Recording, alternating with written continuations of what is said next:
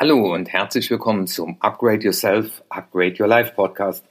In der Episode 85 beschäftige ich mich heute mal mit dem Thema Abnehmen, Gewichtsreduktion. Jeder zweite Mann und jede dritte Frau in Deutschland beschäftigen sich öfter mit dem Thema und die Episode heißt Umdenken statt Einschränken, weil ich werde das ganze Thema aus Gehirnsicht einmal beleuchten.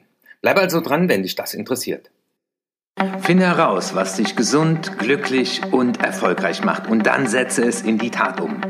Mithilfe dieses Podcasts wird dir das auf jeden Fall besser gelingen.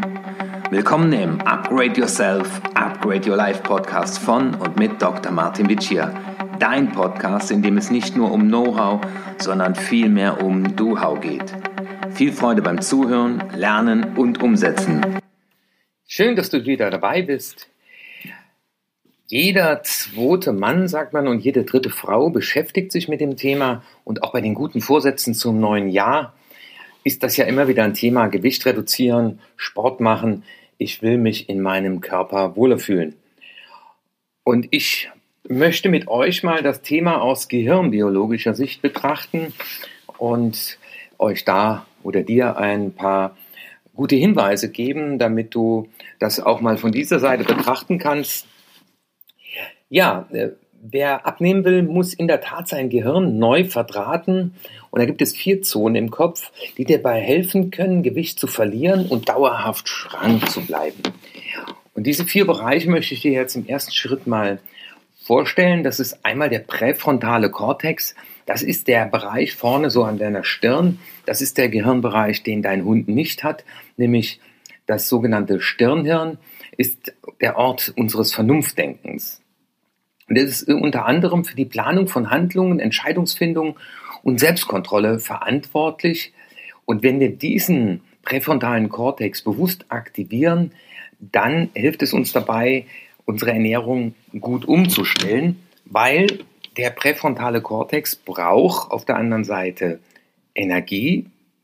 Sprich, wir müssen in der Tat die Vernunft einschalten und dann werden wir mal schauen, wie wir das tun können und äh, zur Unterstützung. Dann haben wir als zweites den Nucleus accumbens.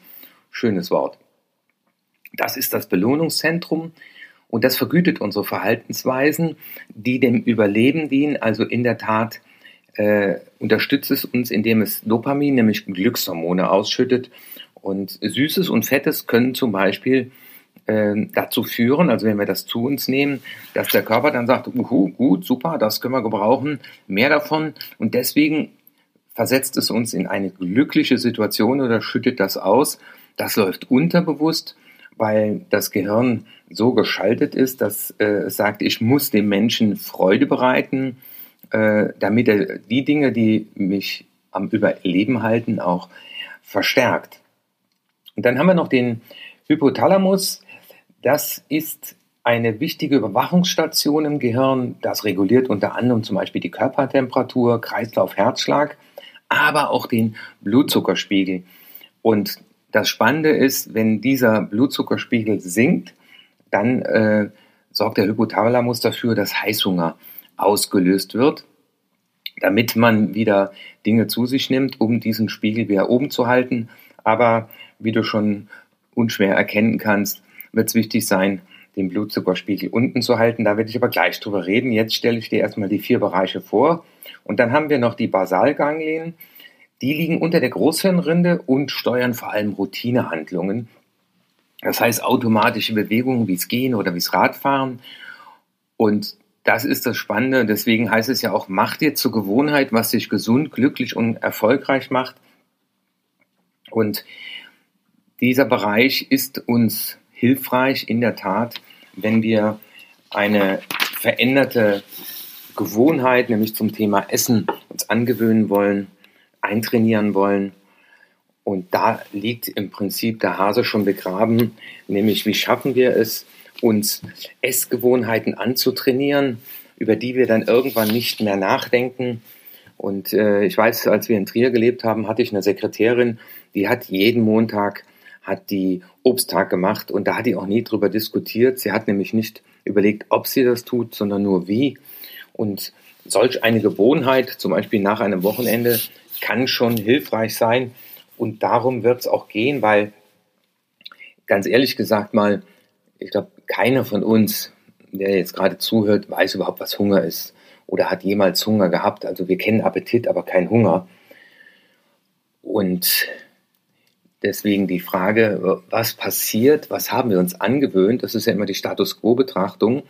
Ähm, dein Ernährungszustand, dein Gewichtszustand, dein Fitnesszustand ist ja ein Spiegel deiner aktuellen Gewohnheiten. Und wenn du nur ab und zu mal die Schuhe auspackst oder nur ab und zu mal äh, nach 18 Uhr nichts mehr isst oder nur ab und zu mal kein Alkohol äh, trinkst, dann ist das eben keine Gewohnheit, sondern das, was du regelmäßig tust, ohne nachzudenken. Das ist die Gewohnheit. Und überleg doch einfach mal, was du heute Morgen gefrühstückt hast und was da schon von Gewohnheit ist. Und äh, sei es der Kaffee oder die Zigarette nach dem Kaffee, äh, das war für mich auch äh, jahrelang eine Gewohnheit. Und jetzt geht es ja darum, äh, den präfrontalen Kortex einzuschalten, nämlich zu sagen, äh, ich treffe eine neue Entscheidung. Und dazu gehört natürlich dann Planung und dann im Augenblick der Entscheidung auch das zu tun, was man geplant hat. Und das ist die Riesenherausforderung. Es hört sich so leicht an, aber hurra, wir haben ja wenigstens die Gehirnbereiche und das Bewusstsein und die Achtsamkeit versetzt uns ja in die Lage, das anders zu tun. Und das Spannende, was ich halt festgestellt habe auch, und das bestätigen mir sehr viele, dieser Entscheidungsmuskel, man kann sich vorstellen, ist wie ein Muskel, der ist halt morgens noch fit, aber wir erfahren dann, dass es uns morgens viel leichter fällt, zum Beispiel uns an unseren Plan zu halten, unsere Entscheidung, als dann abends, wenn man dann einfach keine Entscheidung mehr treffen will. Und insofern nochmal die Botschaft, macht dir zur Gewohnheit. Wie kommen wir denn dahin? Das heißt, wenn neue Verhaltensmuster in den Basalganglien verankert sind, dann wäre es jetzt mal spannend, dass du dir überlegst, was könnte denn eine gesunde Gewohnheit sein, was das Essen angeht. Also ich hatte gestern im Seminar eine Teilnehmerin, die hat sich auf der privaten Ebene etwas vorgenommen. Ich mache das ja in meinen Seminaren so, dass die Teilnehmer sich entweder privat oder beruflich etwas aussuchen, was sie zur Gewohnheit machen wollen. Und da war die Idee, dass sie montags, mittwochs und freitags eben kein Industriezucker zu sich nimmt, also keine Lebensmittel, in denen Industriezucker verarbeitet ist. Das wäre jetzt eine neue Gewohnheit, die sie in den Basalganglien dann verankern kann. Und da, ich habe da ja dann gesagt, äh, fangen Sie langsam an, also vier Wochen mal nur montags. Und wenn du dann das auch mal überlegst äh, und du vier Wochen montags das geschafft hast, dann kannst du sage ich immer, moderat steigern, dann bist du von dir überzeugt, dass du das schon mal einmal die Woche kannst und dann kannst du auf zweimal die Woche erhöhen. Dann würde ich aber schon zwei Monate das äh, trainieren, um dann im nächsten Schritt das dann drei Tage zu machen. Und diese leichten Ziele äh, helfen uns, unsere Selbstwirksamkeitserwartung zu steigern und ganz wichtig, äh, du wirst es dich nicht wundern, ist verschriftlichen. Also das heißt, dieses Ziel aufschreiben und da kommen wir nachher auch beim nächsten Schritt drauf oder beim, beim äh, vierten Schritt. Ja, jetzt geht es als nächstes darum, den äh, Hypothalamus auszutricksen, der äh, nämlich unseren Blutzuckerspiegel regelt. Und Glucose ist ja Brennstoff fürs Gehirn. Und es gibt aber genügend Lebensmittel, wie jetzt zum Beispiel Obst, in denen schon genügend Zucker drin ist. Und die Herausforderung ist, dass du einmal überlegst, wie kannst du es schaffen, dass du deinen Blutzuckerspiegel schon von morgens an tief hältst? Also das heißt, statt der Marmelade zum Frühstück das Rührei, äh, das Brot mal weglassen oder wenn äh, eben kein Weizenmehl. Und das Spannende ist, das kannst du mal im Internet gucken.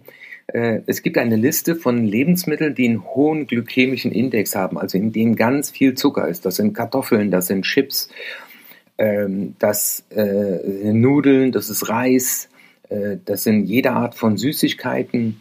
Und wenn du dir diese Liste mal rausdruckst, ich schaue mal, dass ich die in den Show Notes auch verlinke, äh, dann ist es wichtig, dass du diese Lebensmittel grundsätzlich mal meidest. Also wenn du jetzt meinetwegen heute Morgen um 10 Uhr dir einen Snickers reingezogen hast, dann geht der Blutzuckerspiegel nach oben. Und das Spannende ist, der Körper will dann wieder das gleiche und noch ein Stück mehr. Deswegen bekommst du eben Heißhunger, wenn du um 10 Uhr so was zu dir genommen hast, spätestens um 12 äh, will der Körper und der Hypothalamus äh, sorgt einfach dafür, durch so einen Heißhunger, ich brauche jetzt was Süßes und noch so ein Teil.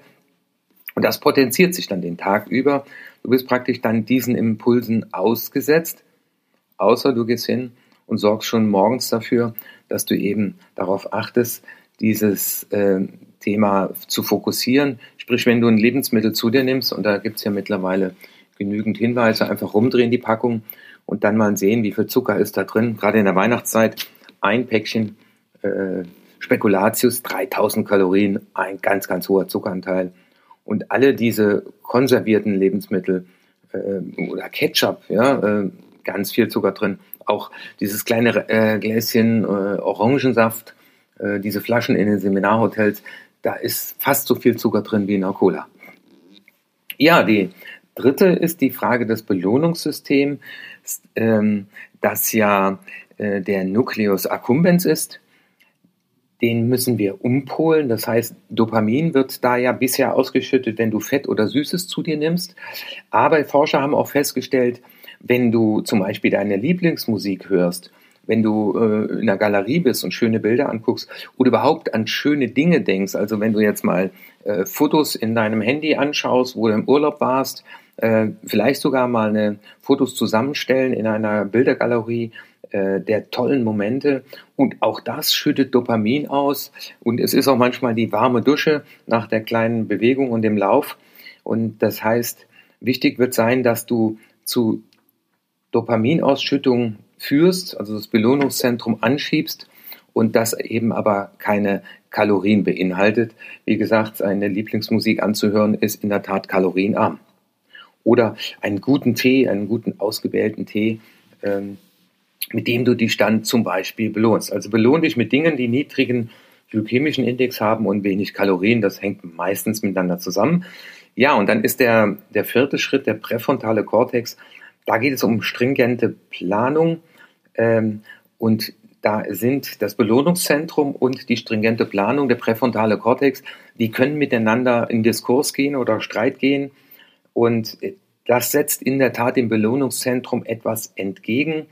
Ähm, da sind zum Beispiel visuelle Aspekte ganz hilfreich. Also entweder äh, dein Bild, als du mal 10 Kilo weniger gewogen hast oder äh, in diesen tollen Anzug passt, der immer noch im Schrank hängt, äh, aber auch die Verschriftlichung. Also sonntags zu sagen, ich plane jetzt eben mal für diese Woche mache ich den Mittwoch zuckerfrei und am besten dann noch eine Sporteinheit und danach auch verschriftlichen, wie es dir nach diesem Tag ging ähm, also auch dieses Glück wieder festhalten, weil das brauchst du letztendlich wieder in den Phasen, wo es dir schwerfällt. Ja, Tagebuch führen, Zielbild und das Zielbild muss ein attraktives sein, aber ich glaube, jeder von uns hat irgendwo Bilder, wo er mal dünner war. Ähm, und das wäre jetzt gehirngerechtes Herangehen an das Thema. Also, was können wir aus diesem Podcast mitnehmen? Überlege einfach mal für die nächsten 14 Tage, welche neue Gewohnheit willst du mal austesten? Und fang bitte ganz langsam an. Also wie gesagt, nur einen Tag die Woche mal ohne Industriezucker. Und bereite dich mit einer Wenn-Dann-Übung vor. Das heißt, schreibe mal mindestens drei Situationen, wo es schwer wird. Zum Beispiel, der Kollege hat Geburtstag und bringt Kuchen mit. Wenn das der Fall ist, dann werde ich ne, äh, zum Beispiel Obst essen oder werde sagen, ich hebe mir das Stück für morgen auf, ich stelle es mir in den Kühlschrank.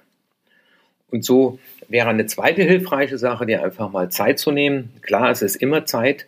Wenn mein Podcast läuft, äh, ist danach beginnt erst die Arbeit, aber darin sehe ich ja den Sinn der persönlichen Weiterentwicklung, dass du dir einfach mal die ideale Woche skizzierst, was Ernährung und Bewegung angeht und dann einfach mal schaust am Sonntagabend, äh, wie kannst du damit langsam starten und was könnte eine attraktive Gewohnheit sein, die dafür sorgt, dass du dich A, gesund ernährst und auch gesund bleibst. Die ideale Woche bei mir sieht aus, dass ich zwei bis dreimal pro Woche mich 30 bis 40 Minuten bewege ähm, und mindestens zwei Tage kohlenhydratfrei ernähre. Ich wünsche dir viel Erfolg. Ich freue mich, dir wieder einen Impuls gegeben zu haben.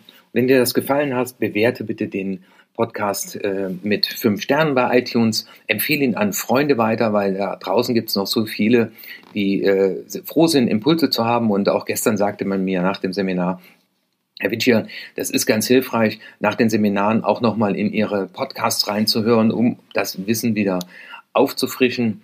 Und hier noch äh, zur Information, weil ich angefragt wurde, äh, es wird in der Tat noch einen zweiten Masterplan-Tag geben, weil wir so viele Anfragen hatten.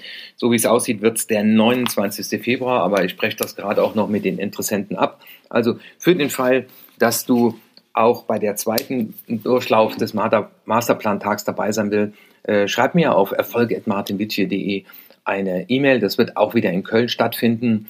Und es gibt auch schon bald die ersten Testimonials. Dann kannst du dir auch mal anschauen, wie es den Leuten da ging und dass es ihnen wunderbar gefallen hat. Ich wünsche dir noch eine gute Woche und freue mich, wieder einen Beitrag geleistet zu haben, nämlich Umdenken statt Einschränken. Dein Martin Witschier. Das war die nächste interessante Folge des Upgrade Yourself, Upgrade Your Life Podcast. Finde heraus, was dich glücklich, gesund und erfolgreich macht und setze es in die Tat um. Wenn dir meine Inhalte gefallen haben, dann gib deine 5-Sterne-Bewertung ab. Lass mich aber auch wissen, zu welchen Themen ich weiterhin sprechen soll und schicke mir deswegen eine E-Mail an erfolg.martinwitschi.de. Und jetzt bitte setze mindestens eine Sache in die Tat um. Ich wünsche dir viel Erfolg, dein Martin Witsch hier.